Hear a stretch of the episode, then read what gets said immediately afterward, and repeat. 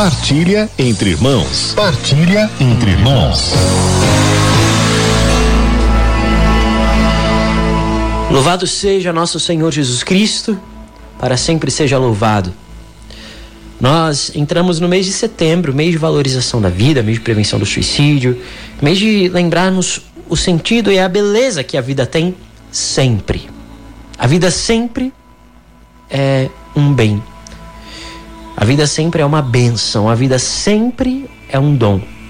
No entanto, pode acontecer que, chegando a doença, a enfermidade, a velhice, o sofrimento, a vida comece a perder um pouco a cor. Talvez você que me ouve agora sinta um pouco isso, que a vida já não é mais tão colorida, que a vida começa a ficar um pouco cinza.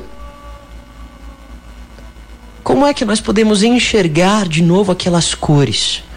Como lidar com a vida? Como enxergar sentido na vida, na velhice, no sofrimento?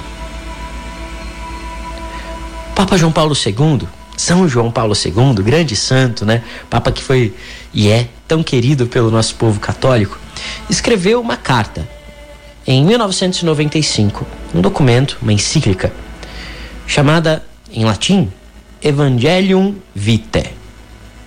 Em português é o Evangelho da Vida.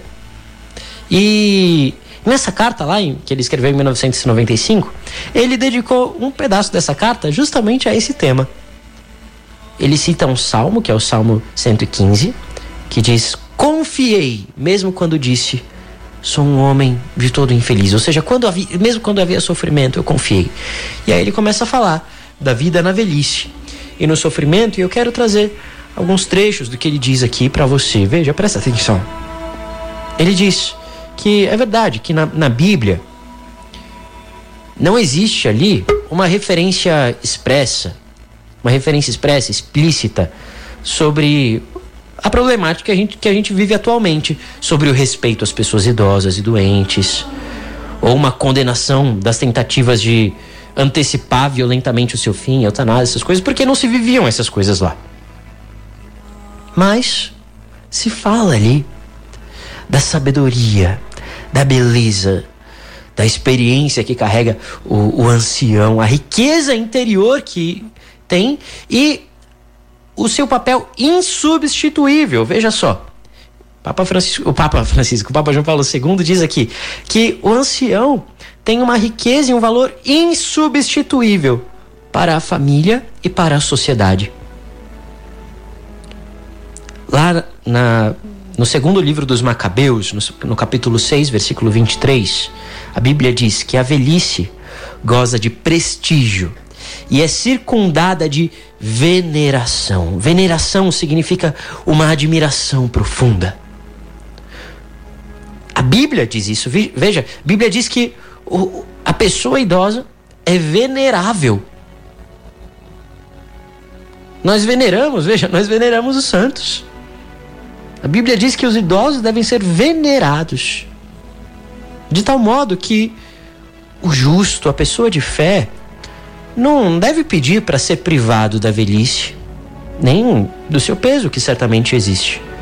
Mas pelo contrário, diz como no Salmo 71: Senhor, vós sois a minha esperança. Em vós confio desde a minha juventude.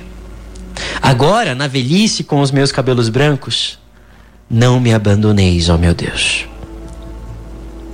Para que as gerações conheçam a força do vosso braço, vosso poder, para todos os que hão de vir. Mas o Papa João Paulo II diz ali: como enfrentar o declínio inevitável da vida na velhice? Como se comportar frente à morte, que começa a parecer que está próxima diante dos olhos. E ele diz: a pessoa de fé sabe que a sua vida está nas mãos de Deus. Senhor, nas tuas mãos está a minha vida. Eu convido você a dizer isso. Senhor, a minha vida está nas tuas mãos.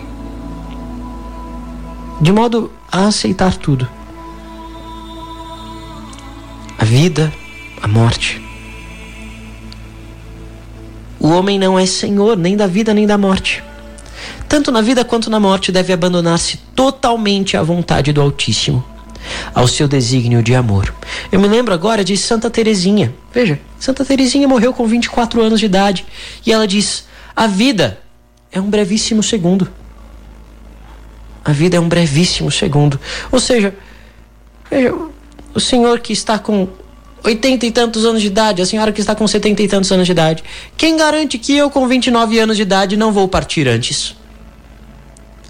Nós estamos todos diante da morte. E, portanto, todos nós ainda temos vida. Veja, não se sabe se eu tenho mais vida, mais tempo de vida do que a senhora ou o senhor. Todos nós temos vida. Portanto, essa vida é para ser vivida com, em abundância, como diz o Senhor. E o Papa João Paulo II continua dizendo: também no momento da doença, o homem é chamado a viver a mesma entrega ao Senhor e a renovar a sua confiança fundamental naquele que sara todas as enfermidades. Quando toda e qualquer esperança de saúde parece fechar-se para o homem, a ponto de levá-lo a gritar, como no Salmo 101: os, meu di os meus dias são como a sombra que declina. Mesmo assim, a pessoa de fé, o crente, está animado pela fé inabalável no poder vivificador de Deus. A doença não leva ao desespero nem ao desejo da morte.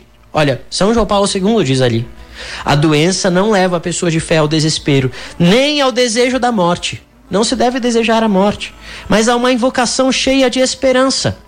Confiei mesmo quando disse: sou um homem de todo infeliz. Eu me lembro aqui de um trecho da vida de Santa Teresa d'Ávila, não é Santa Teresinha do Menino Jesus, de Lisieux, Santa Teresa d'Ávila, lá da Espanha. E ela quando já estava um tanto velha, doente, e já tinha trabalhado muito, ela pensava: ah, agora eu só quero ir para o céu não tenho mais nada para fazer aqui nesse mundo. E começou a perder o ânimo, já não queria mais comer, já não queria fazer muita coisa, e ficava ali no mosteiro rezando e esperando que o Senhor a buscasse.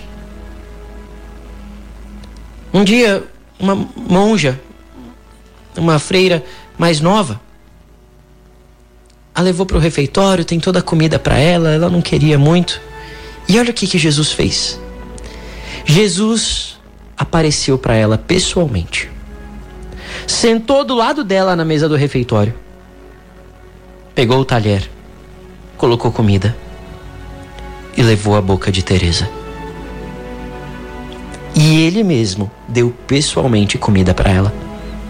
E disse: Teresa, você ainda tem vida, portanto vai, levanta, levanta a cabeça. Você ainda tem uma longa missão pela frente. E ela se levantou e continuou trabalhando. E ali, mesmo veja depois da velhice do, da doença, ela fundou muitos mosteiros e fez muito bem a muita gente, porque ela entendeu que enquanto ela fosse viva, ela, ela tinha uma missão a cumprir. Também hoje, ao Senhor, a Senhora que veja por causa sim do sofrimento que é inegável, das dores que são inegáveis, da doença que é inegável talvez se encontre desanimadinho, desanimadinha.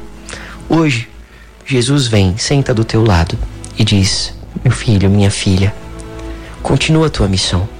Força, coragem. Eu estou contigo, eu te alimento, eu te fortaleço. Confia em mim.